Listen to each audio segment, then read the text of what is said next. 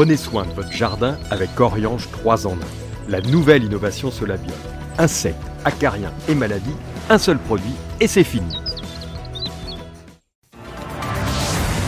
News Jardin TV vous présente Bienvenue au Jardin, une émission 100% nature, plantes, botanique, jardin et jardinage, animée par Patrick Mulan et Pierre-Alexandre Risser. Chers amis, bonjour, nous sommes le 29 octobre, c'est notre émission numéro 74 et à côté de moi, j'ai le plaisir d'accueillir comme toutes les semaines Pierre-Alexandre Risser, notre paysagiste. Salut Pierre. Bonjour Patrick. Et bonjour à tous. Et aujourd'hui, attention, hein, on perd une heure, donc à 3 heures, il sera 2 heures, puisque nous passons à l'heure d'hiver. Et tu sais quand est-ce qu'on repassera à l'heure d'été?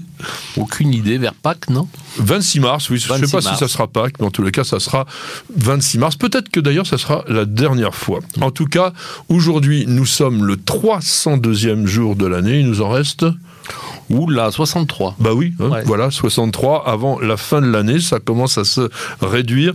Nous sommes également le septième jour du signe astrologique du Scorpion et le huitième du mois de Brumaire dans le calendrier républicain français. Alors c'est important, pourquoi? Ben Parce que aujourd'hui c'est un jour associé à une plante qui est La scorsonnaire. Alors la scorsonnaire, ça vous dit peut-être rien la scorsonnaire, mais en réalité, alors on n'en mange pas tous les jours, mais on la mange sous un nom qui est erroné. Le salsifis. Oui. Hein. Et le salsifis, nous sommes des générations à avoir mangé des, des salsifis à la cantine. Ça nous a dégoûté du salsifis à vie, alors que le salsifis est un légume extraordinaire. Et qui est donc une plante différente sur le plan botanique, puisque déjà dans l'aspect, le salsifis a une racine à une écorce blanche, et la scorsonnaire, scorsa negra, c'est-à-dire donc l'écorce noire, à une écorce noire. Et au marché, on ne trouve jamais de salsifis. Non, des scorsonnaires. Que l'on vend sous le nom de salsifis. de Voilà, où l'écorce n'est pas toujours facile à éplucher. Ah Par contre, euh, vous coupez des petites lamelles de salsifis dans une poêle avec un peu d'huile, vous les faites revenir, vous faites des chips de salsifis à l'apéro avec un petit peu de sel, c'est délicieux. Alors, est-ce que tu en as cultivé déjà? Non, j'avoue que j'ai jamais cultivé de salsifis. C'est une galère totale. Parce que, alors, la plante pousse très facilement. Ça, ça pose aucun problème. Mm. C'est la récolte, mm. c'est l'arrachage. Il faut avoir vraiment une fourche très importante de manière à aller creuser pour extraire cette racine qui peut atteindre, oui, 35, 40 cm. Oui, 40 cm.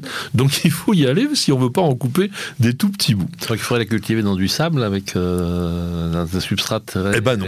Non. Ben non, c'est pas comme une carotte. C'est une plante qui aime bien les sols consistants, qui a besoin de pousser dans des sols qui sont profonds mm. évidemment, mais qui sont nutritifs. C'est une plante de la famille des astéracées, ce qu'on appelait les composés dans le temps, qui est sans doute originaire d'Espagne, ou du moins de la péninsule ibérique, peut-être aussi du Portugal, Scorsonera hispanica en botanique.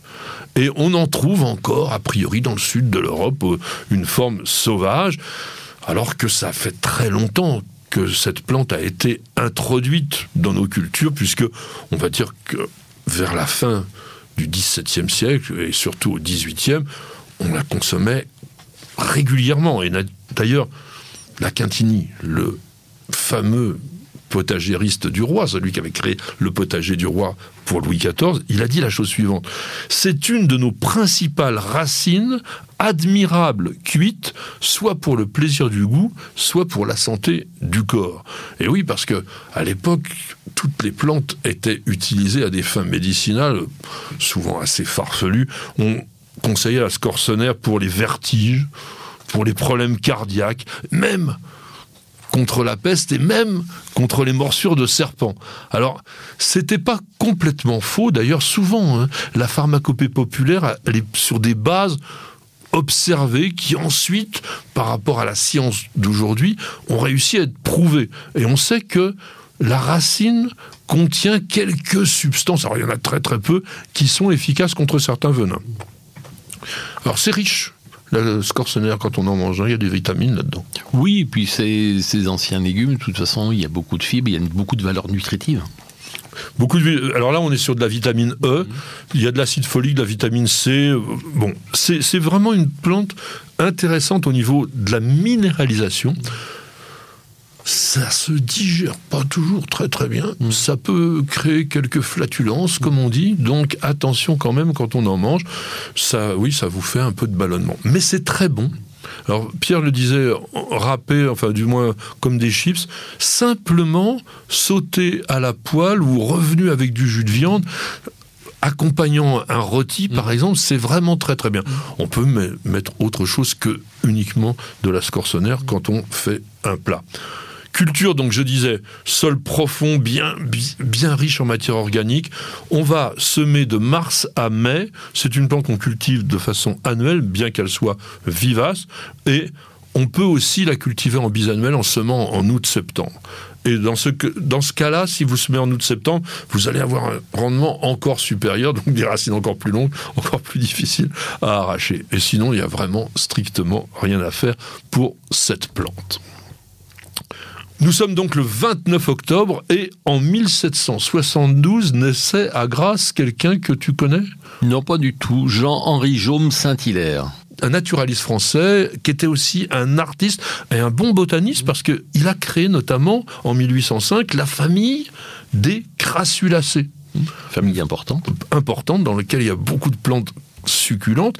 Et il a aussi décrit est nommé Gelsemium sempervirens. Alors c'est une sorte de jasmin.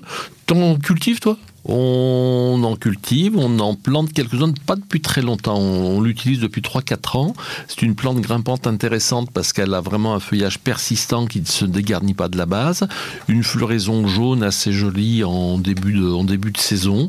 Donc c'est une alternative au jasmin étoilé par exemple. Oui, mais plus frileux un peu plus frileux. Maintenant, depuis 3-4 ans, on, verra, on verra dans le, le, prochain hiver rigoureux. Voilà, attends. ça permettra de faire travailler les paysagistes. Et la même année, il a décrit une autre plante que tu connais, le cocotier de mer. On le connaît sous un autre nom un peu plus euh, olé olé. Bah, je vois l'Odyssea calipige, mais... Alors lui, il disait l'Odyssea calipige, c'est-à-dire c'est le Cocofest ah, qui oui. s'appelle le Doicea maldivica aujourd'hui. Et donc, euh, il l'a décrit, mais c'est Philibert Commerson qui a signé le nom. Alors, il avait aussi fait une belle publication en 1805, c'est vraiment son année, Exposition des familles naturelles et de la germination des plantes. Alors, à l'époque, les titres étaient insensés. Exposition des familles naturelles et de la germination des plantes contenant la description de, de 2337 genres et d'environ 4000 espèces, 112 planches dont les figures ont été dessinées par l'auteur. Vous voyez, une fois que vous avez ça, vous avez tout le livre déjà d'un coup. En tous les cas, c'est quelqu'un d'important et qui a aussi, en 1825, traité les arbrisseaux et les arbustes cultivés en France et en pleine terre. Donc, on voulait lui faire un petit coup de chapeau, d'autant qu'il s'est aussi intéressé aux forêts et qu'il a aussi écrit une flore. Alors c'est la flore et la pomone française. La pomone, c'est quoi? La pomone, c'est l'histoire des fruits? Voilà, c'est l'histoire des fruits, la science des fruits, la pomologie qu'on dit aujourd'hui. 29 hmm. octobre, c'était, enfin c'est pas c'était, c'est la fête de Sainte Nicaise, qui était un évêque de Jérusalem. C'est aussi la Sainte Zénobe ou Zénobie, mmh. mmh. qui a été martyrisée à Antioche en Syrie en 304. Mmh.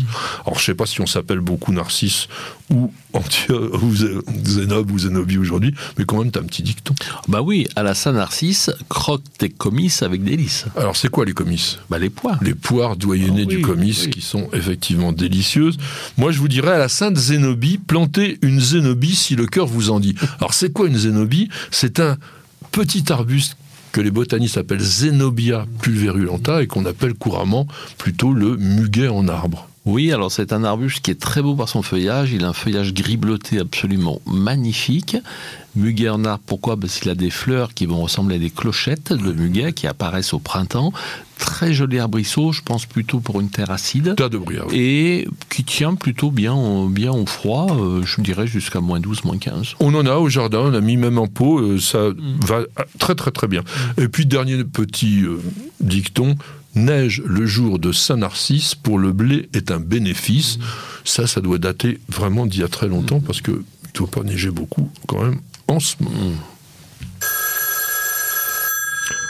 Alors mon cher Pierre, Mimi Bouze nous pose une question un peu curieuse. Le palmier est-il un conifère? Bah, évidemment pas. Alors je sais pas pourquoi il a imaginé que le palmier pouvait être un conifère, hormis le fait que ce sont des plantes très anciennes sur le plan paléontologique. Et le feuillage est persistant. je sais pas. Oui. Alors en tous les cas, bon, les palmiers constituent une famille bien particulière qu'on appelle les arécacées, et ce sont des monocotylédones. Donc c'est vraiment un groupe de plantes à fleurs et qui vivent uniquement dans les régions chaudes. Le seul palmier européen Oh bah je dirais que c'est le Trachycarpus Non. fortunei. Non, il est chinois. Le Ah non, mais je veux dire, c'est le sol qui pousse vraiment bien, le, Le- palmier le- européen, Camerops humilis. Camerops humilis. Tout simplement, Oui, qui vit, euh, en Méditerranée. le cousin du euh, le cousin Ah. Trachycarpus. C'est la botanique à la mode pierre. Vous le prenez comme vous voulez. En revanche, ces conifères sont carrément un embranchement qu'on appelle aujourd'hui les pinophytes. Ouais. Bien particuliers, mais qui sont apparus, comme je vous disais, il y a très très longtemps. Et largement avant les palmiers, environ 170 millions d'années plus tôt. hein. Oui. Donc c'est vraiment Bah, des plantes beaucoup plus primitives. Et ce sont des gymnospermes, c'est-à-dire des plantes qui ne font pas des fleurs, mais des graines contenues dans des cônes. Et il y a sept familles de conifères, alors comme je vous disais, que les palmiers, il n'y a qu'une seule famille. Donc voilà un peu les différences que l'on peut donner à notre auditeur. Vous n'avez pas encore la main verte? Alors suivez les bons conseils de News Jardin TV avec nos paroles d'experts. Mes chers amis, notre parole d'expert aujourd'hui va être consacrée à quelque chose qui est alors très pratique, j'allais dire technique, pas du tout technique, mais très pratique, c'est comment bien cultiver une amaryllis. Je rappelle que c'est un nom féminin. C'est vraiment le moment où on trouve les bulbes d'amaryllis dans le commerce. La plupart des gens réussissent à le faire fleurir, à la faire fleurir, mais après vont avoir peut-être des problèmes. Alors je rappelle que là, on parle d'une plante qui s'appelle Ipeastrum, pas Amaryllis belladonna, on en a déjà parlé plusieurs fois, il y a une confusion entre les deux végétaux. Là, on va parler donc de ces Ipeastrum, ces très gros bulbes qu'on achète maintenant et qui sont originaires d'Amérique du Sud, alors que la véritable amaryllis, elle est plutôt de l'Afrique du Sud. Alors, ces vrais bulbes vont devoir être mis en terre, enfin en pot, parce que c'est quand même frileux, on cultive Ah oui. vraiment à la maison, Très très frileux. très très frileux. Oui. T'as déjà essayé dehors Ah non, je vais pas essayer, mais je pense que même sur la côte d'Azur, je suis pas sûr que ça. Tout à fait. Donc c'est vraiment la plante d'appartement. Donc on va trouver des gros bulbes, et plus ils sont gros, plus vous allez avoir une belle floraison. Donc l'idéal, c'est d'avoir des calibres supérieurs à 28. Ça veut dire quoi 28 C'est la circonférence Pas du bulbe Ouais. en... c- Ah ouais non, en centimètres, parce que 28 de, diamètre, ça ferait beaucoup. Voilà. Alors plus il est gros, plus c'est intéressant, et malheureusement, plus il est cher. Alors, Hmm. comme c'est assez cher, on va essayer de ne pas le rater. On va le mettre dans un pot. Alors moi, mon conseil, c'est plutôt de les mettre dans un pot étroit. Ça aime pas être trop à l'aise. Non, il faut juste que le, le diamètre du pot soit légèrement supérieur d'un ou deux centimètres au diamètre du bulbe. Voilà, exactement. Qu'est-ce que tu utiliserais comme sol il faut mettre un sol quand même un peu drainant, mais il faut quand même qu'il y ait un peu de matière nutritive, euh, mettre un organique, parce que c'est un bulbe qui, bon, il y, a les ré- il y a des réserves dans le bulbe, bien entendu, mais euh, ça, ça, ça développe quand même une grosse tige avec une énorme fleur, donc ça demande quand même de la substance, quoi. Alors, ça peut fleurir sans rien. C'est-à-dire qu'on peut le mettre sur un vase à jacinthe, enfin, Mhm. de grosses dimensions, Mhm. Ou on peut le mettre, nous on l'avait fait aussi, carrément dans des billes d'argile expansées, Mhm. dans un pot. Mais le défaut de cela, c'est que, tu viens d'exprimer, c'est qu'il y a des réserves, ça va pomper toutes les réserves et on ne pourra pas réutiliser le bulbe. L'année d'après. Voilà. Donc si on veut réutiliser, nous on fait un mélange tout bête, moitié sable, moitié terreau, Mhm. avec quand même une bonne couche drainante au fond du pot. Et le secret, c'est de pas trop enterrer le bulbe. Oui. Et pas trop arrosé non plus. Alors déjà, alors au niveau de la position du bulbe dans le pot, on dit en général qu'on va le planter jusqu'à l'épaule. Hmm. C'est-à-dire que sur le bulbe, on a le renflement et après ça commence à se resserrer. Et c'est ça l'épaule, c'est le moment où ça commence à devenir un peu plus étroit. Donc vous plantez à ce niveau-là et donc vous avez la partie supérieure qui reste émergé. Bien sûr.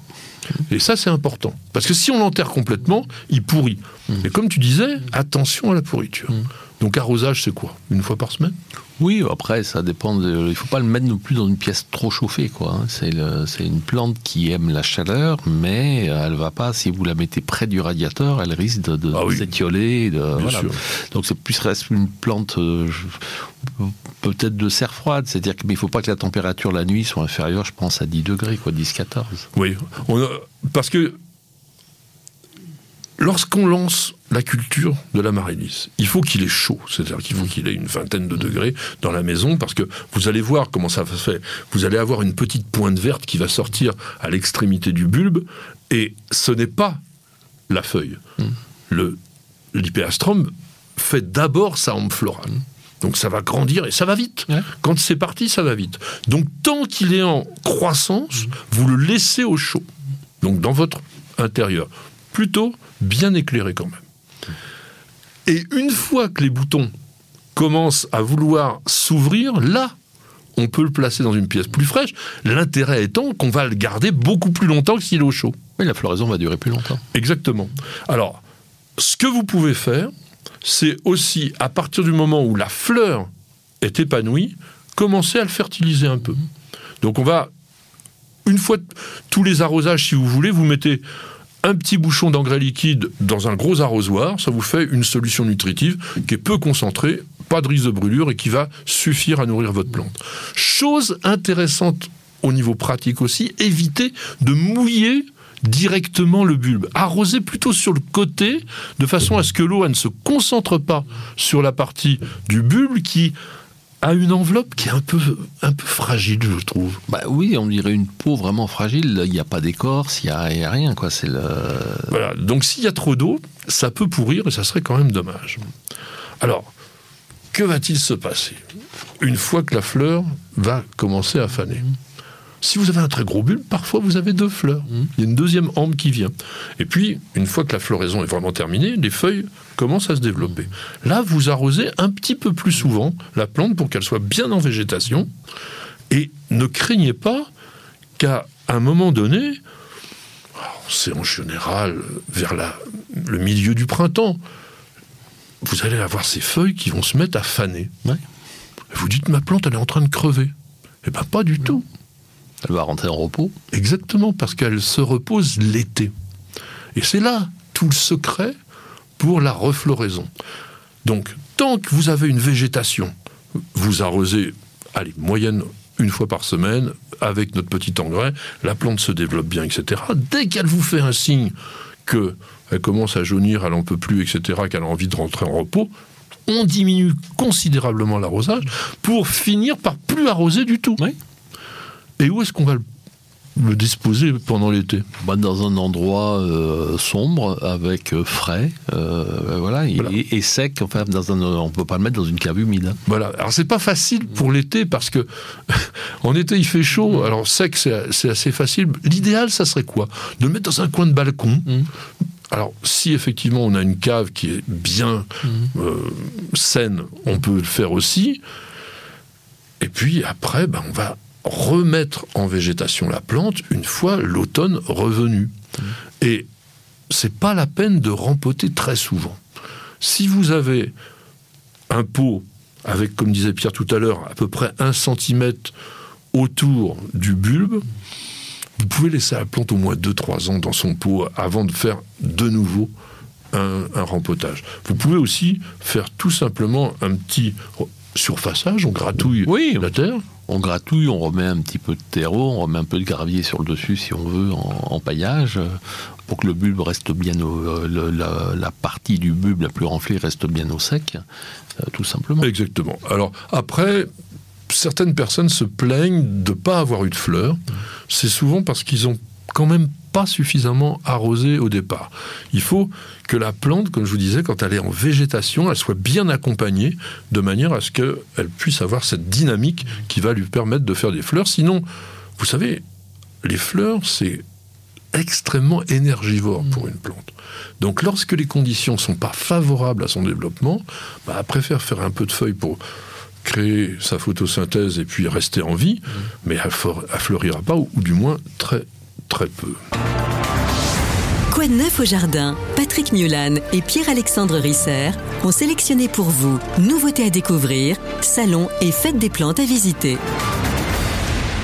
Mes chers amis, nous avons la chance d'avoir à mes côtés un professionnel qui bouge beaucoup, qui rencontre énormément d'autres professionnels, qui visitent des pépinières parce que il aime bien aussi proposer à ses clients des végétaux nouveaux et différents. Et là, tu reviens d'Italie et tu as découvert une petit peu, un petit trésor. Oui, une plante, euh, quand on la voit comme ça de loin, on dirait un origan à fleurs roses peut-être, euh, ou une sauge, et en fait c'est un caryoptéris.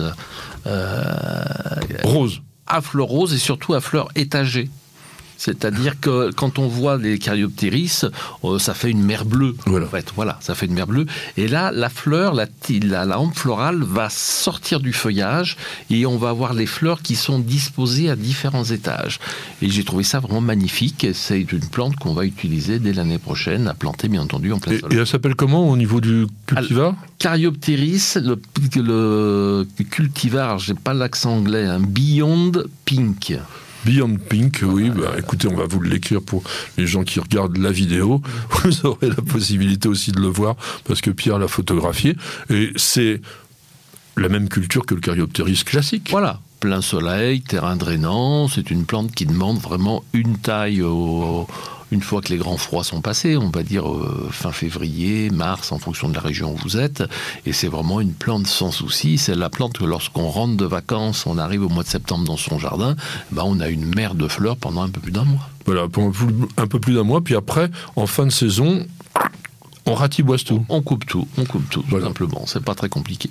Et tu peux le cultiver en pot, ça aussi? Oui, on peut le cultiver en pot. Après, dans son pot, pendant 5 mois, il n'y a plus de feuillage. Quoi. savoir que, voilà, c'est. Euh, alors, moi j'ai une rose qui a été baptisée il n'y a pas très très longtemps et qui sortira seulement au printemps prochain, distribuée par les pépinières, enfin surtout les roseraies André Ève. L'obtenteur c'est Jacques Ranchon.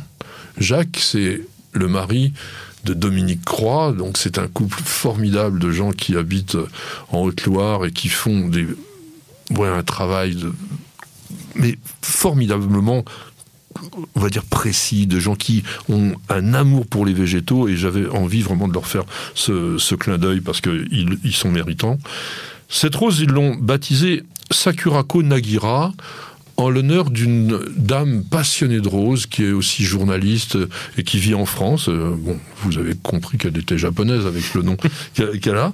Et cette variété a obtenu quand même le médaille d'argent au concours d'Orléans en 2021, parce que vous savez que les roses, avant qu'elles arrivent sur le marché, elles, elles passent vraiment dans des tas de circuits au niveau professionnel, on regarde comment ça pousse, etc. Et il y a ces concours. Et le concours d'Orléans euh, euh, est très intéressant parce que c'est sur la remontée. Mhm. Et donc ça veut dire que c'est une variété qui va fleurir longtemps. Alors c'est un couvre-sol très vigoureux, pas très épineux, plutôt, on va dire, ouais, intéressant parce qu'il est sauvage, avec des inflorescences très nombreuses. Hein. Les bouquets, c'est 30, 40 boutons, et ça fait des petites fleurs en coupe rose tendre qui rappellent un peu des roses anciennes parce qu'elles sont en pompon avec pratiquement 80 pétales. Côté actualité, il y a des manifestations et salons la semaine prochaine. 5 et 6 novembre, les 13e journées des plantes du château de Bon Repos Riquet. Ça, c'est près de Toulouse. Il y aura une cinquantaine de producteurs quand même qui seront dans ce parc. À la même date, donc 5-6 novembre, deuxième exposition d'orchidées à l'espace Salvatore Allende de Pluguffan c'est près de Brest. Ah oui, c'est organisé par la Canopée. La Canopée qui est un, horticulteur spécialiste des orchidées. Et du 5 au 12 novembre, il y a les folles journées des pépinières Ripo mmh. à chaque fois en Vendée. Alors, pépinières Ripo, ça vaut vraiment le coup d'aller les voir. Ils font des trucs invraisemblables. Ils taillent des arbres. Ils ont... Il y a des reportages hein, sur Nous Jardin TV sur cette pépinière. Ça taille dans tous les sens. Ils font des trucs en nuages. Ils ont des fougères arborescentes immenses. Enfin, vraiment, ça vaut vraiment le coup. Et puis, il y a aussi au château de Cheverny jusqu'au 20 novembre, là, plus de 10 000 coloquintes qui ornent les six jardins du domaine. Il y a des chrysanthèmes avec de toutes les couleurs, surtout des jaunes et des rouges orangés. Plus de 3000 pots de chrysanthèmes un petit peu dans le parc, donc ça vaut le coup de se faire un petit plaisir. Alors nous, on va se faire un tout petit plaisir en buvant un café tout de suite, et puis on passe une page de publicité. Pour une récolte abondante et de qualité, choisissez la gamme d'engrais Solabiol, potager et verger, utilisable en agriculture biologique. Composé de matières premières 100% d'origine naturelle, il libère progressivement et durablement tous les éléments nutritifs dont vos cultures ont besoin. Pour l'application, rien de plus simple. Épandez l'engrais au sol, griffez légèrement pour l'incorporer, puis arrosez. Deux à trois apports dans la saison suffiront. Solabiol, le partenaire de votre jardin nourricier au naturel.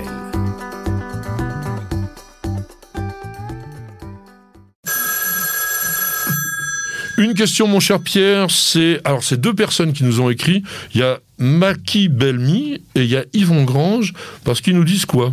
Bah, que Dans le- une vidéo que vous avez consacrée au noisetier, vous n'avez pas cité les différentes espèces et leurs particularités. Pouvez-vous combler ce manque tant pour les formes fruitières que décoratives? Voilà des questions euh, un petit peu importantes. Alors. Il est vrai que dans une vidéo, on peut pas tout dire.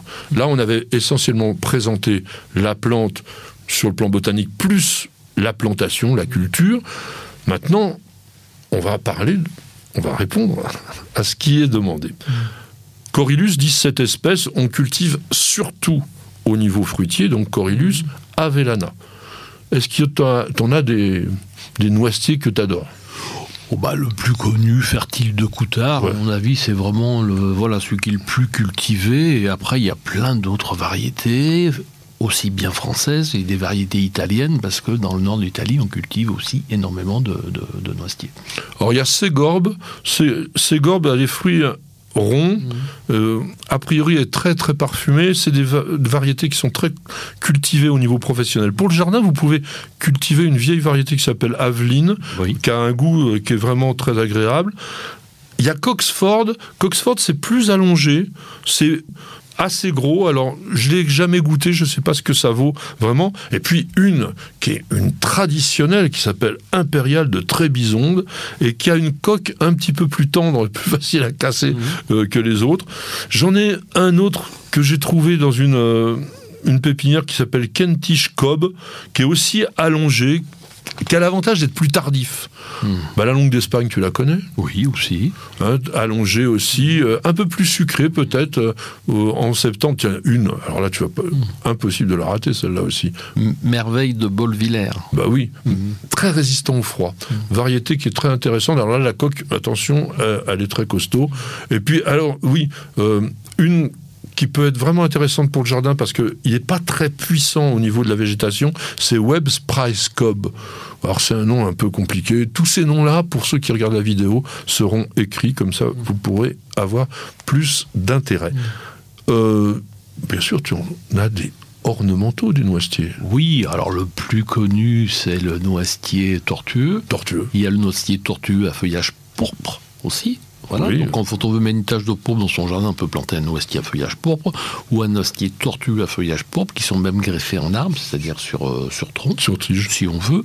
Et un noisetier qui est beaucoup moins connu en, en ornemental, c'est le noisetier pleureur qui est vraiment qui fait des noisettes comme un vrai noisetier, mais qui a une forme pleureuse, donc il va monter moins haut, et mais on- sous lequel on pourrait même installer un banc ou une chaise pour s'installer. Il faut le greffer sur tige.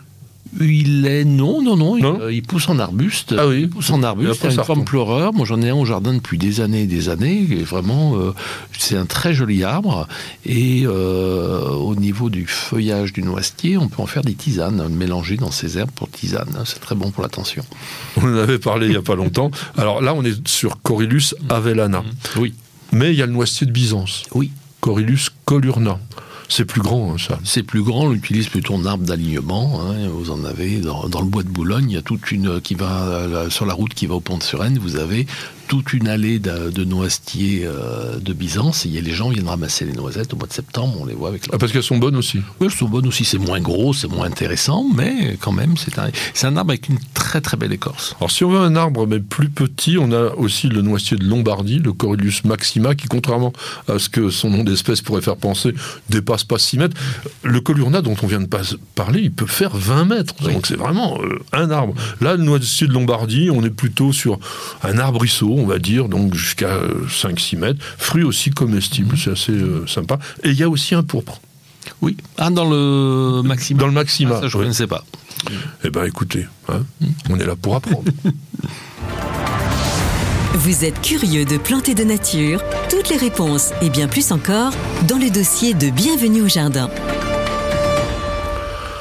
Mes chers amis, bien que nous ayons fait plusieurs vidéos sur cette plante sur News Jardin TV, il me semblait indispensable quand même d'en parler en profondeur dans notre émission hebdomadaire. Je veux parler des cyclamènes. C'est totalement pour moi incontournable à la fois pour le jardin et pour la maison quand on est en cette saison. Oui, et avec euh, les hivers de plus en plus doux, ça devient une plante qu'on peut utiliser comme une bisannuelle qu'on va euh, utiliser pour fleurir euh, ses potées, ses jardinières. Alors bon, s'il fait moins 3, moins 4, moins 5 degrés, elle disparaîtra. hein. Et même comme une vivace, parce que j'en ai planté l'année dernière et ils sont, ils encore là. Oui, parce que s'il ne gèle pas, Voilà. euh, il, se, il se développe très bien et c'est une plante qui demande pas grand chose. Parce que comme elle a son espèce de bulbe avec ses réserves, on peut la planter même dans des endroits où il y a peu de lumière. euh, et en pot, elle résiste quand même assez bien euh, au sec. Elle va plus avoir de problèmes si on l'arrose trop que si on l'arrose pas. Voilà, alors surtout attention, et notamment sur les cyclamènes d'intérieur. Ce que je peux leur reprocher, c'est qu'ils sont tous vendus comme des espèces de demi-sphères avec un feuillage très très dense et vous avez des fleurs qui sortent au- au-dessus. Ça, je parle des gros cyclamènes. Pour arroser ça, la seule solution, c'est vraiment de tremper le pot. Parce qu'en aucun cas, et Pierre vient de l'évoquer, faut pas mouiller le feuillage. Le botrytis arrive là-dessus à vitesse grand V. Le botrytis, vous savez, c'est la pourriture grise. Donc, on va arroser par trempage. Et puis, c'est vrai qu'à la limite, on peut même attendre que les feuilles commencent à baisser un petit peu du nez pour redonner de l'eau plutôt que d'arroser en permanence. Ça sera quand même beaucoup mieux. Alors, pour les jardins, on a deux cyclamènes. On a le cyclamène, lui qui est totalement rustique, le cyclamène de Naples. Oui. On appelle le cyclamen coum aussi. Ah non, c'est un autre, c'est une autre espèce. autre, ouais. Encore une autre. Mais qui sont euh, vraiment rustiques. tout. Non, parce que cyclamen cum, si je me trompe pas, il fleurit au printemps. Euh, cyclamen néapolitanum, enfin qu'on appelait néapolitanum, qui s'appelle Ederifolium aujourd'hui, donc le cyclamen à feuilles de lierre, c'est un cyclamen qui devient une sorte de tapis. J'ai vu à Saint-Jean-de-Beauregard, j'en avais jamais vu autant de ma vie. Il y en avait partout et ça fleurit, ça fleurit, ça fleurit. Ça se voit à 100 mètres, vous voyez ça, vous dites qu'est-ce que c'est? C'est formidable. Donc il faut laisser la plante se naturaliser. Oui, on a sur, dans, des anciens jardins en région parisienne, on retrouve même euh, des endroits où il y a des grands arbres, des tapis de cyclamen. C'est-à-dire que dans le gazon, qui est plutôt une pelouse, à cet endroit, le, gazon, il n'y a pas grand-chose en, été, hein, on est quand même assez à puis plutôt de la mousse, du lierre terrestre. Et à partir du mois de septembre, on a une colonie de fleurs qui va durer deux mois, deux mois et demi. Et c'est une plante qui demande quasiment aucun entretien. Alors c'est vrai, et par contre, ça veut ou ça veut pas. Ah, ça c'est clair. C'est euh, comme, comme tous les bulbes. Soit ils, se na- ils se plaisent, ils se naturalisent, soit ils disparaissent. Voilà. Alors, on pourrait croire que ça va pousser plutôt dans un sol très humifère, euh, acide. Le cyclamen Ederifolium aime bien les sols plutôt alcalins. Donc, si vous avez un sol calcaire, là, vous pouvez enrichir, bien sûr, de compost. Le plus important étant, ça doit être très, très bien drainé. Alors, nos cyclamènes que l'on trouve en abondance actuellement dans les jardineries sont tous des cyclamènes de Perse. Cyclamen persicum qui a été mais hybridé de chez hybridé. On avait déjà évoqué les établissements Morel. Il y a Oui. des reportages sur nos jardins TV sur ces établissements qui sont exceptionnels. C'est les numéros un au monde. Oui, je pense. Oui, oui, vraiment. Euh, ils hybrident, ils créent des nouvelles variétés et ils essayent de, d'avoir des variétés qui vont pouvoir pousser à l'extérieur euh, et être le plus rustique possible. Voilà, et qui sont très intéressantes pour, en tout cas, pour apporter une floraison à une époque où dans ces pots, dans ces jardiniers, on n'a pas grand-chose à planter. Alors c'est vrai, on, a quand même maintenant quand même un, assortiment, mais ça va très très bien. Par exemple avec des œufs ça va bien aussi avec tout ce qui est ajuga, toutes les petites plantes à feuillage qu'on a en ce moment, et ça fait quelque chose qui dure et qui est bien. Même d'ailleurs peut-être avec des viola cornuta, on peut. Viola cornuta avec de la bruyère, et ce qui peut être intéressant aussi, c'est d'acheter de la mousse des bois, et euh, on fait des potées ou des jardinières, on met ces cyclamènes, on installe de la mousse des bois autour, et le contraste entre la mousse, le feuillage du cyclamène et les fleurs du cyclamen, vraiment très joli. Il faut faire attention avec la mousse des bois que ça ne garde pas quand même trop trop d'humidité, mais sinon c'est vrai, c'est une bonne idée, tout simplement parce que à l'origine, le cyclamen de Perse, il pousse en sous-bois, mmh. comme le cyclamen de Naples que mmh. l'on a vu précédemment. Mmh. Donc lumière plutôt tamisée, plante quand vous la mettez à la maison, qui se sentira beaucoup beaucoup mieux autour de 15 allez, 18 degrés maxi, mais surtout pas plus. Et que vous pouvez même maintenir pour avoir une potée qui dure plus longtemps dans la nuit, soit dans une serre froide qui descend autour de 8-10 degrés, soit ben, près d'une fenêtre de façon à ce que la plante puisse se rafraîchir. Alors, vous pouvez aussi regarder la météo, et puis si on vous dit qu'il va faire une certaine douceur, vous mettez ça dans un petit coin à l'extérieur pendant la nuit, et puis le jour, vous le remettez à la maison et ça repart. Mais bien sûr, c'est pas du tout une plante exotique, hein, et elle a besoin d'une différence de température jour-nuit pour se porter bien. Exactement. Alors, fertilisation, est-ce qu'il en faut?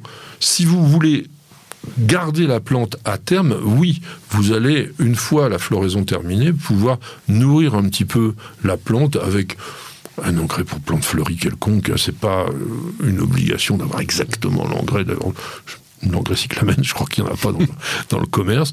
Euh, il faut pas trop doser l'engrais. Ça, c'est vraiment important pour que la plante ne crame pas. Comme disait Pierre, c'est pas un but, mais un tubercule, un organe de réserve, donc elle a quand même la possibilité de redémarrer assez bien.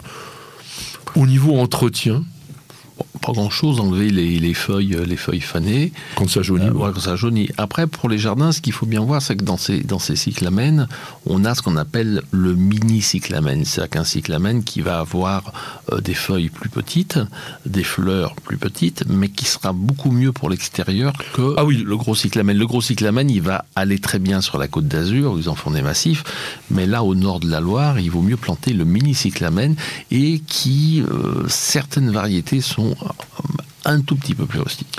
Elles sont plus rustiques, puis il y en a des incroyables. On en a vu des formes maintenant, il y en a des frisottés, il y en a des bicolores. Mm. Enfin, vraiment, il y a des trucs extraordinaires, et puis vous avez l'occasion de, de faire vraiment des massifs. Un petit conseil mm. pratique, c'est quand même d'essayer de retirer les fleurs fanées oui, aussi. Et ça, il y a une mm. technique. Il faut tirer dessus. Ah oui, mais ça vient entièrement. Ah oui. Et ça, moi, je, enfin, j'avais pas l'habitude de ça. On avait l'impression, euh, non, non, non, on tire dessus et ça vient tout mm. seul quand c'est en fin de, de floraison. Et ce qu'on peut ajouter, c'est que vous avez des variétés qui sont parfumées, donc ce qui ne gâche rien. Oui, oui, oui. Alors, c'est pas un parfum qui diffuse très loin, il faut mettre un peu son nez dessus, mais c'est d'une grande subtilité mm. et c'est extrêmement intéressant. Mm. C'est aussi une plante dont on peut couper les fleurs pour en faire des bouquets. Ça tient bien en vase. Très très bien. Et qu'est-ce que l'on va faire après la floraison pour le garder? Bah, il faut nourrir un peu le feuillage, c'est comme toutes les plantes euh, bah, qui, ont, qui, font des réserves, hein, les bulbes, les tubercules. Donc il faut garder, il faut que le feuillage puisse euh, bah, transformer euh, le carbone en sucre nutritif et alimenter alimenter ses réserves. et quand le feuillage commence à fatiguer, c'est-à-dire eh ben, qu'il a envie d'aller se coucher, hein, c'est-à-dire qu'il dit pour lui, pour moi c'est la fin, je rentre en repos végétatif à ce moment-là, bah, le garder que dans un endroit sec et, frais. Ça se cultive en fait comme l'hypéastrum dont on a parlé précédemment. Et à partir de juin, en fait, on va dire on va arroser mmh. la plante et puis vraiment être tranquille. Conseil quand même au niveau de la plantation, il faut pas trop non plus enterrer, comme les pastrums, on n'enterre pas complètement. Euh, il faut laisser affleurer la partie supérieure du tubercule. Et puis, tu nous disais donc tout à l'heure ce fameux cyclamen cum. Mm. C'est un cyclamen qui fleurit de décembre à mars, mm. qui est dans les mêmes couleurs, rose, mm. blanc, rouge, rose, etc. Et que l'on appelle aussi cyclamen orbiculatum ou cyclamen de l'île de Kos. Qui est-ce qui nous appelle Michel Levent? Qu'est-ce qu'il nous dit? Comment récolter les graines de lilas des Indes? Ça, euh, je pense que je n'en ai jamais récolté. Tu t'es jamais amusé à multiplier le lagerstremia par semis? Non, parce que c'est un très bel arbre. Hein. C'est magnifique. Euh, mais je pense qu'entre le, le, semis et au moment où on va semer sa graine et le moment où on va voir sa plante en fleur, il va sûrement y avoir quelques, quelques années. Alors, bon, d'abord pour avoir des récoltes de graines qui soient viables, il faut avoir eu une saison extrêmement chaude et ensoleillée pour obtenir une maturité. Mmh. La, la particularité du fruit, c'est qu'il va s'ouvrir à maturité. Alors c'est embêtant, parce que comme il s'ouvre naturellement, mmh. il s'ouvre pour disperser les graines. Donc il faut bien surveiller le fruit mhm. de manière à voir qu'il commence à se fissurer et là j'interviens. Mhm. Parce qu'une fois qu'il a dispersé les graines, bah, c'est un peu fichu. Vous récoltez vos graines et vous allez les stratifier.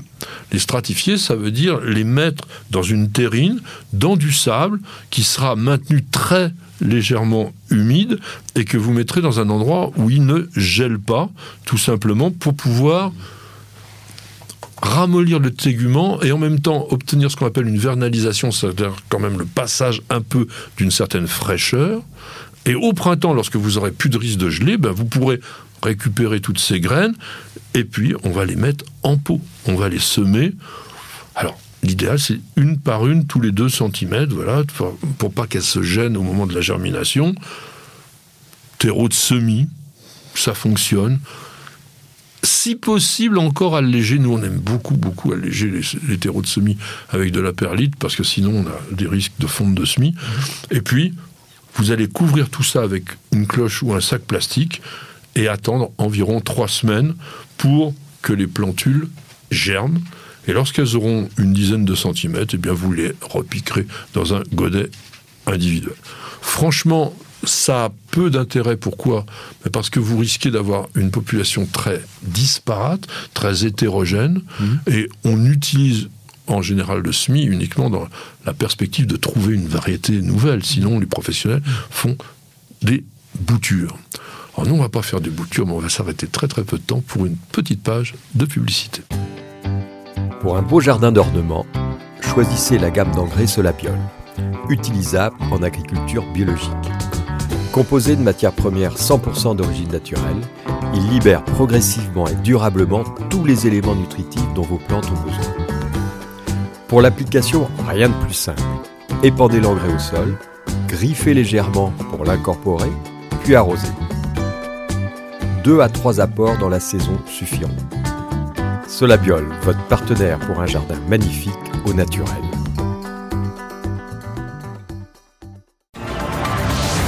Pour savoir tout ce qu'il faut faire dans votre jardin cette semaine, suivez le pense-bête jardinier de Patrick et Pierre-Alexandre. Mon cher Pierre, nous sommes bien au cœur de l'automne et nous allons nous emmener jusqu'au 5 novembre prochain, au cours de la semaine prochaine. Est-ce que tu as des choses particulières que tu as programmées? Bah, Le jardin va rentrer en sommeil et on risque d'avoir des températures qui vont être un peu froides. Donc ça veut dire qu'il va falloir euh, protéger euh, les plantes, les plantes les plus fragiles. Donc notamment euh, tout ce qui est bulbes d'été, les dahlias, de les arracher et de les mettre dans un endroit sec, bien qu'aujourd'hui, de plus en plus, on les laisse en pleine terre et on va pailler, on va pailler énormément son pied de dahlia pour les protéger des, des du, du, froid. Alors ce qu'il faut aussi, si on laisse ces bulles, enfin tubercules de dahlia en pleine terre, c'est s'assurer quand même que le sol est bien drainant. Ah, Parce que si on a un gros sol très très riche, et attention d'ailleurs à ces excès d'utilisation de matière organique. Moi, je commence à être assez euh, négatif par rapport à ça. Je vois qu'on utilise, on en met, on en met, on en met, et ça crée souvent euh, un mélange avec l'argile qui devient très compact et qui favorise la conservation de l'humidité. Alors, ce qu'il faut bien faire attention, euh, c'est qu'on on a eu l'habitude de mélanger cette matière organique avec euh, la terre en bêchant. Non, la matière organique, vous la mettez en surface, vous ne l'enterrez pas. Vous mettez 3-4 cm de matière organique en surface et c'est les vers de terre qui vont venir s'en nourrir pendant l'hiver qui vont la mélanger à la terre. Vous n'avez rien à faire. C'est eux qui font le boulot. C'est eux qui font le boulot, c'est eux qui aèrent votre sol. Mais en effet, les dahlias n'aimeront pas si vous avez une terre qui est euh, qui garde énormément l'eau l'hiver. Euh, le, le, riz, le, le, le, tubercule risque de pourrir. Et puis vous pouvez avoir aussi, ça peut être mangé par les Voilà. boulots et voilà.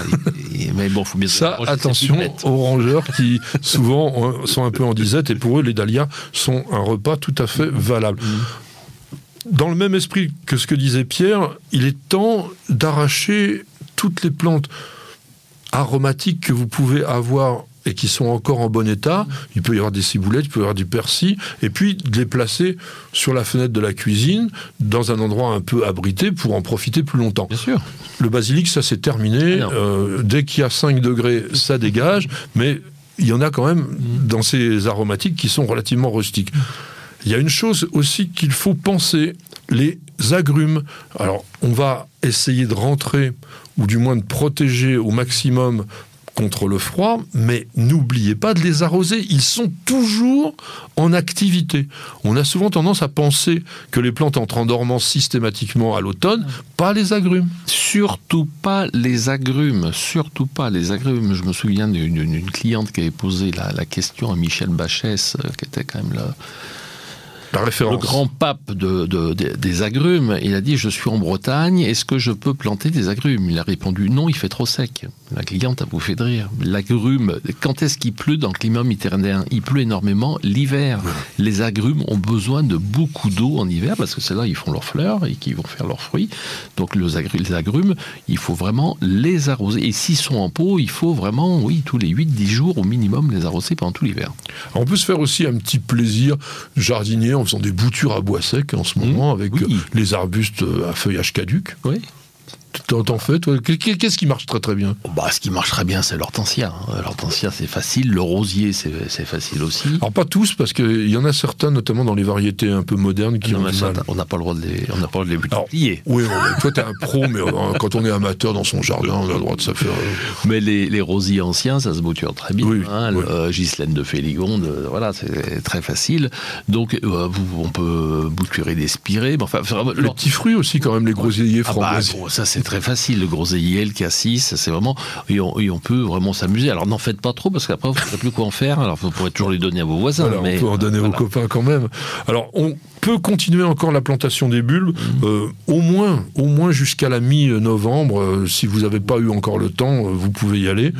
Moi, j'ai quand même constaté que les rayons bulbes dans les jardineries étaient en, diminution. Donc, regardez un peu quand même sur Internet ce qui se fait. Vous allez trouver, je pense, beaucoup, beaucoup plus d'offres de choses plus intéressantes que les jardineries qui ont du mal, je pense, à écouler des bulbes et euh, donc ils réduisent un peu. Alors que c'est vraiment le, le- le- de planter des bulbes à l'automne, c'est vous assurer un mois de février, un mois de mars, un mois d'avril Oui. avec des explosions de fleurs dans le jardin, mais surtout ne vous en privez pas. Quoi. Alors c'est aussi le moment de donner votre tondeuse à réviser à un professionnel. On oublie souvent cela. euh, on attend le printemps alors qu'à ce moment-là, ils vont être complètement submergés. En ce moment, ils sont relativement tranquilles. Vous payerez certainement un peu moins cher. Il peut y avoir des promos. Et puis, vous serez sûr au printemps que votre tondeuse redémarrera. On va aussi nettoyer. C'est vraiment la grande période de nettoyage en ce moment. Les feuilles commencent à tomber, mais il y a encore des herbes. Il y a eu une poussée d'herbes, même s'il pleuvait pas beaucoup, vraiment au mois de septembre et octobre. Moi, j'ai été un peu submergé au jardin. La petite jardinière, là, elle a fait du boulot. hein. Et puis, bon, il y a une chose aussi, alors ça, c'est très. Euh, dans l'esprit aussi de Pierre, les balcons, il faut les protéger des vents dominants. On ne le fait pas suffisamment et je pense qu'il faut imaginer alors, des plantations, des clés, des choses Bah, comme ça. bah, surtout si vous plantez des plantes un peu fragiles, euh, l'hiver, euh, il n'y a pas que le froid qui est écrit sur le thermomètre. hein. Il y a le- la température ressentie, c'est ce que ressent la plante. Et donc, si vous avez un vent d'est, un vent du nord avec un moins 3, moins 4, il peut faire moins 8, moins 9 pour votre plante. Donc, il faut vraiment les protéger des courants d'air. Protéger les courants d'herbe. Et en ce moment, au potager, eh bien, vous allez remettre un petit peu en état, où vous faites un paillis un peu partout de façon à couvrir le sol. Il y a des petits semis, par exemple des laitues de printemps, ça peut déjà se, se semer. Euh, vous pouvez aussi, euh, surtout pour le verger, euh, alors, ramasser tous les fruits qui restent sur les arbres qui sont momifiés. Oui. Ça transmet la maladie qui s'appelle le monilia. Et puis tout ce qui est en conservation, bah, re- regardez régulièrement de manière à ce que le moindre fruit abîmé, il sort tout de suite de la conservation pour pas contaminer tous les autres. Découvrez les meilleures nouveautés de l'édition Jardin, sélectionnées par Patrick et Pierre-Alexandre.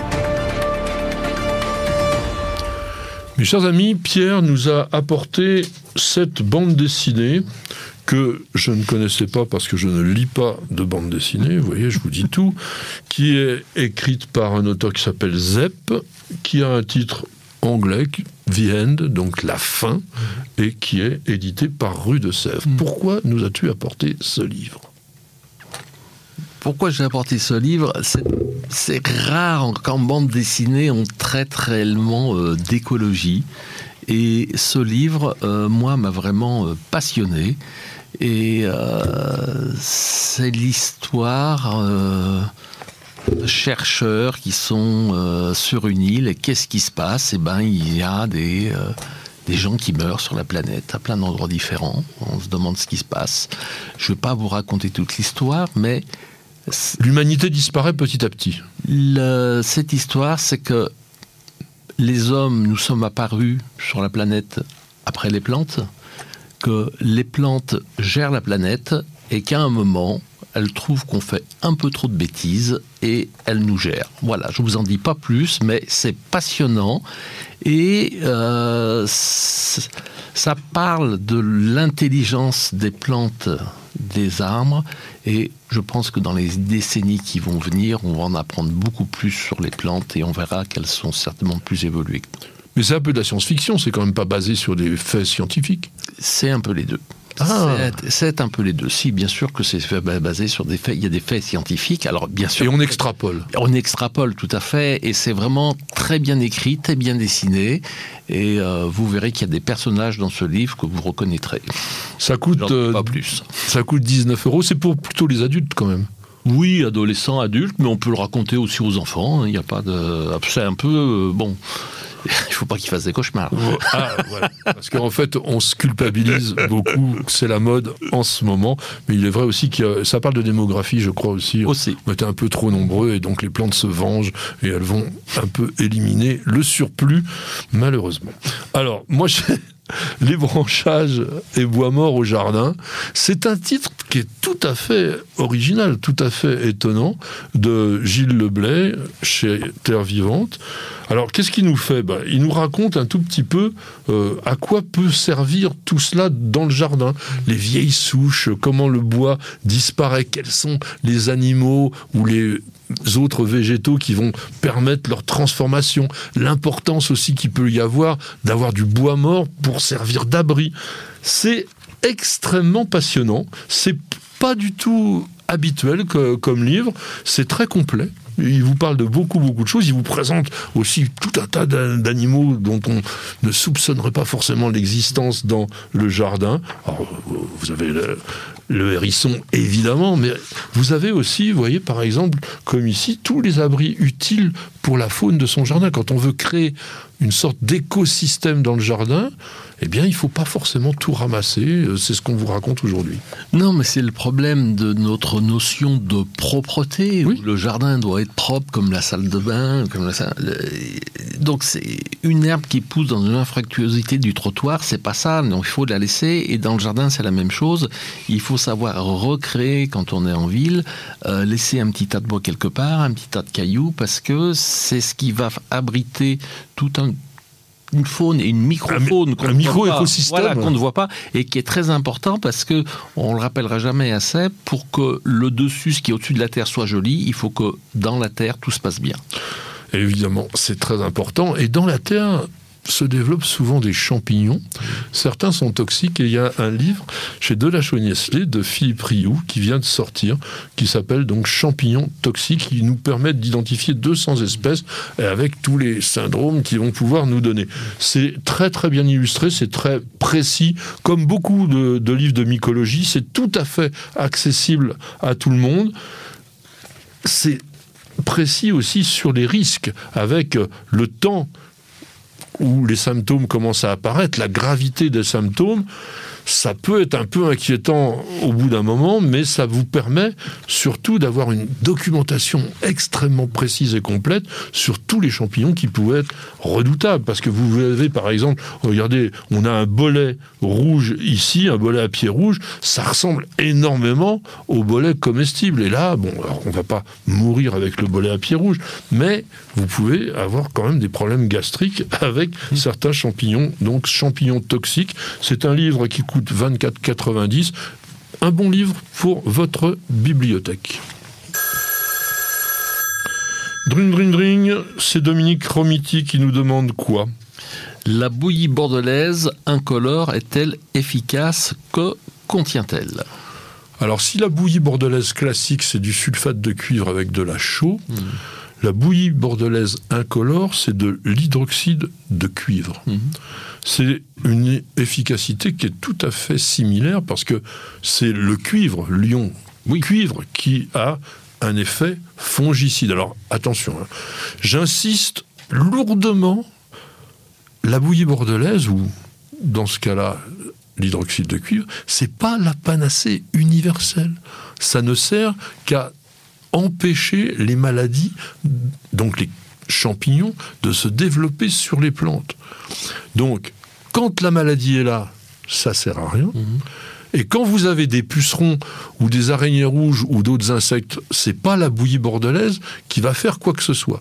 Donc, elle est uniquement fongicide et pas contre tous les champignons. Si vous avez de l'oïdium sur une plante, ça ne sert à rien de mettre euh, du. On mettra du soufre. On met du soufre. Alors, l'hydroxyde de cuivre est une forme qui est mieux supportée par beaucoup de plantes et notamment par les feuillages un petit peu fins. Et c'est le produit, par exemple, qu'utilisent les maraîchers sur les légumes, alors que le, sulfate de cuivre, c'est plutôt pour les arbres fruitiers, pour la vigne, par exemple. Ça a une action choc parce que l'efficacité est immédiate, mais en revanche, ça se lessive très rapidement. Et comme il n'est pas coloré, parfois on ne peut pas euh, savoir si le produit est encore là, parce qu'il doit être présent sur la plante pour être efficace. Donc il est moins persistant que la bouillie bordelaise, mais vous avez un effet, comme je disais, qui est immédiat. Vous pouvez aussi traiter les très jeunes feuilles des arbres fruitiers au début du printemps, lorsqu'il y a le débourrement, ça va avoir une action moins agressive que le sulfate de cuivre. Et on va aussi dire qu'il n'y a pas de chaud, contrairement à la bouillie bordelaise, donc vous n'avez pas de traces en séchant, et comme il reste en surface tant qu'il n'est pas lessivé, on s'est rendu compte qu'il y avait une bonne efficacité sur le botrytis, sur les fleurs. Et le botrytis, donc c'est la pourriture grise, et on n'a quasiment rien comme type de produit contre le botrytis. Il y a pas mal de marques du commerce jardin qui proposent donc cette bouillie bordelaise qui ne tâche pas, entre guillemets. Il y a Solabiol, il y a Neudorf, il y a Orbrun, Algo Flash par exemple. Donc vous les trouverez très facilement dans le commerce.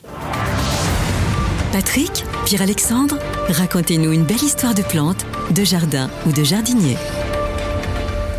Mes chers amis, je vous rappelle qu'aujourd'hui, 29 octobre, nous sommes à la Saint-Narcisse, donc il y avait une logique de vous parler de l'histoire du narcisse, d'autant que c'est aussi un bulbe que l'on plante en cette saison, donc pourquoi passer à côté?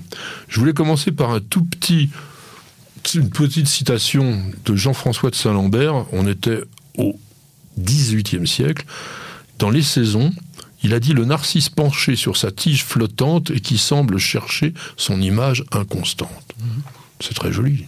Oui, c'est vraiment un peu l'expression de cette fleur. Alors, on est sur un genre, Narcissus, mhm. famille, Amarylidacées. Voilà, on est sur les Amarylidacées. Il y a beaucoup de narcisses. 114 mm. espèces.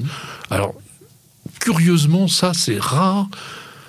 Dans la nomenclature botanique internationale, sur ces 114 espèces, il y en a 59 qui sont des hybrides naturels mm. qui ont été reconnus en tant qu'espèces. Donc ça veut dire quoi? Ça veut dire que c'est une plante qui est en évolution permanente et qui est capable de s'hybrider entre différentes espèces de narcisses pour obtenir au final une plante différente des parents, mais qui transmet ses caractéristiques. C'est ça, une nouvelle espèce. C'est rare, c'est tout à fait rare. Mmh. Et dans nos jardins, mmh. le narcisse est aussi intéressant dans ce même esprit, avec la possibilité de se naturaliser facilement. Alors il faut rappeler quand même la mythologie l'histoire, la légende de Narcisse. Narcisse naît des amours du dieu fleuve Céphise et d'une nymphe qui s'appelait Lyriopée, qui a d'ailleurs donné le, nom, Une très jolie plante s'appelle l'Illyriope. Voilà, et qui pousse vraiment partout. Qui fait un, petit peu des, fleurs comme des petites grappes de raisin. Des petites grappes, oui, en épique à partir du mois de septembre-octobre. Alors, qui était Narcisse C'était un jeune homme absolument superbe que toutes les nymphes vraiment adoraient, mais il était extrêmement égoïste, à tel point qu'il ne s'intéressait à aucune de ces superbes nymphes qui étaient autour de lui, et que la plus belle, qui s'appelait Écho, elle était tellement dingue de lui qu'elle en est morte de déception. Et en fait, Narcisse, il avait une malédiction. Parce qu'à sa naissance, il y avait un devin qui s'appelait Tirésias, qui avait prédit que cet enfant vivrait aussi longtemps qu'il ignorerait son image. Et un jour, après avoir été à la chasse, il avait soif et il s'est penché sur une nappe d'eau pour boire, comme une fontaine. Et tout d'un coup, il voit son reflet. Il est tombé raide dingue de son reflet et il a été incapable de faire autre chose que de rester comme ça figé au point que il est mort en languissant et il n'avait pas la possibilité évidemment de s'aimer lui-même et petit à petit il s'est enraciné sur les berges de cette fontaine et il s'est transformé en cette fleur. Alors dans le langage de fleurs, on est toujours d'ailleurs dans l'amour de soi, l'égoïsme, d'où le nom d'ailleurs de narcissisme. Le mm. narcissisme, c'est s'adorer soi-même. Et on dit qu'il ne faut pas offrir un bouquet de narcisses. Bon, je pense que quand même on peut parce que c'est tellement mignon. C'est tellement beau, ça sent très bon et c'est une plante euh, spectaculaire quand elle est plantée en, grande quantité. Il faut faut pas hésiter de faire des nappes de narcisses de différentes variétés. Euh, vraiment, c'est un spectacle euh, au mois de mars-avril, ça dépend des régions on est, de février-avril, qui est incroyable. Et c'est des plantes qui peuvent se naturaliser. On en voit aussi dans les, euh, dans les campagnes. Hein. En Auvergne, vous avez des prairies qui sont couvertes de narcisses qui ressemblent à des jonquilles. Et ensuite, le narcisse. les jonquilles qui sont des narcisses. Voilà, oui. les narcisses des poètes dont on sert pour faire le, pour faire le parfum. Hein. Autrefois, on récoltait les, on récolte toujours oui, il y a des... fleurs, les fleurs de narcisses. Ah. Hein. Et c'est vraiment quelque chose je trouve, très très poétique. Alors on va revenir justement dans l'histoire, parce qu'il n'y a pas que la mythologie.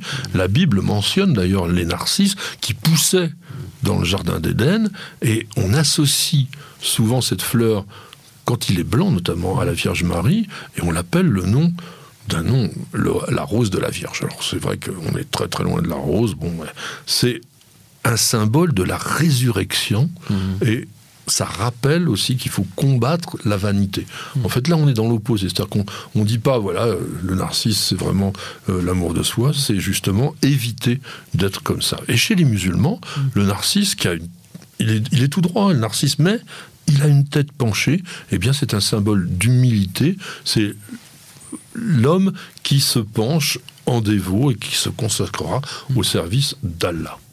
Vous voyez, donc, dans toutes les religions, ça évolue petit à petit, mais on reste vraiment sur quelque chose qui est important. Le narcisse, dans l'histoire, on dit que le prince de Condé, qui avait reçu Louis, XV, euh, Louis XIV pardon, dans sa propriété de Chantilly, aurait dépensé mille écus de jonquilles pour célébrer son roi, qui aimait beaucoup les plantes et le jardin, on l'a bien vu après, avec Versailles. Et les jonquilles, alors donc ces narcisses sauvages, avaient l'honneur de décorer toutes les salles de fête lors des balles de printemps qui étaient données à la cour du roi, et on en plantait aussi dans les parterres du jardin avec des jacinthes.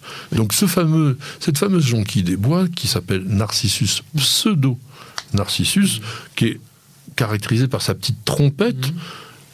Ça aussi, il faut laisser pousser, ça se naturalise. Et c'est des plantes qui se conservent aussi très bien en bouquet. C'est-à-dire qu'on peut faire des bouquets au printemps, ça se conserve très bien avec très peu d'eau. Euh, donc on peut vraiment décorer sa maison avec des bouquets de narcisses et de, de jonquilles. Alors est-ce que tu sais que c'est une plante toxique? Ah oui, n'en mange pas. Alors, non, on n'en mange pas, mais les animaux sauvages n'en mangent pas non plus. Mmh, mmh. Donc, si vous voulez être tranquille avec des bulbes qui vont fleurir systématiquement dans votre jardin, plantez des narcisses.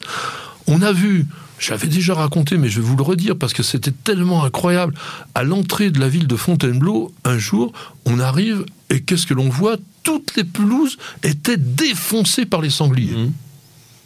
Et il y avait les massifs de narcisses intact. Pas un seul avait été touché.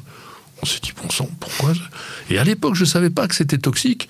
Et c'est en allant au jardin de Berchigrange que Thierry Dronet m'a expliqué ça. Parce qu'à Berchigrange, dans les Vosges, il faut y aller.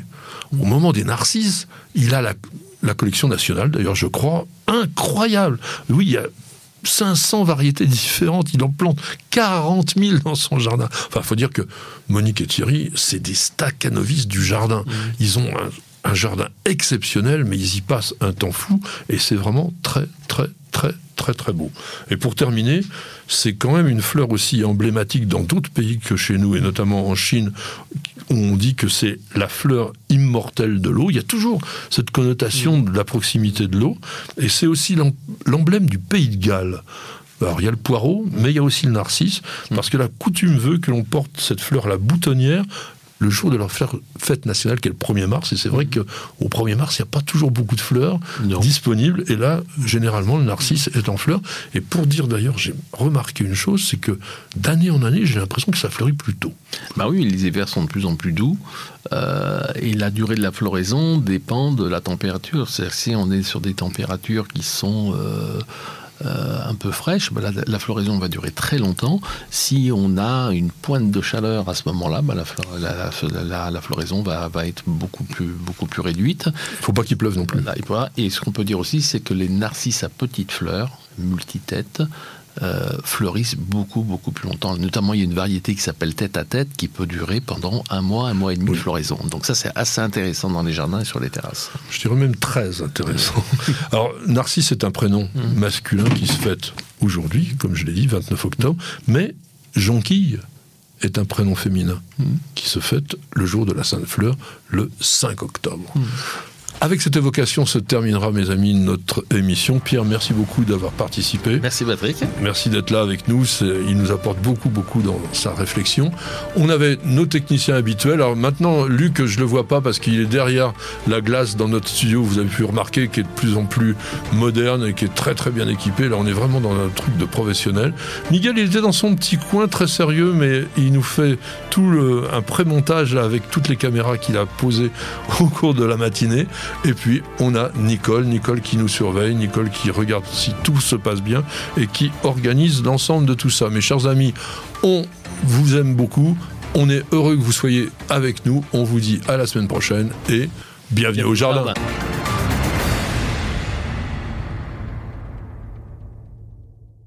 Prenez soin de votre jardin avec Oriange 3 en 1. La nouvelle innovation Solabiol. Insectes, acariens et maladies, un seul produit et c'est fini.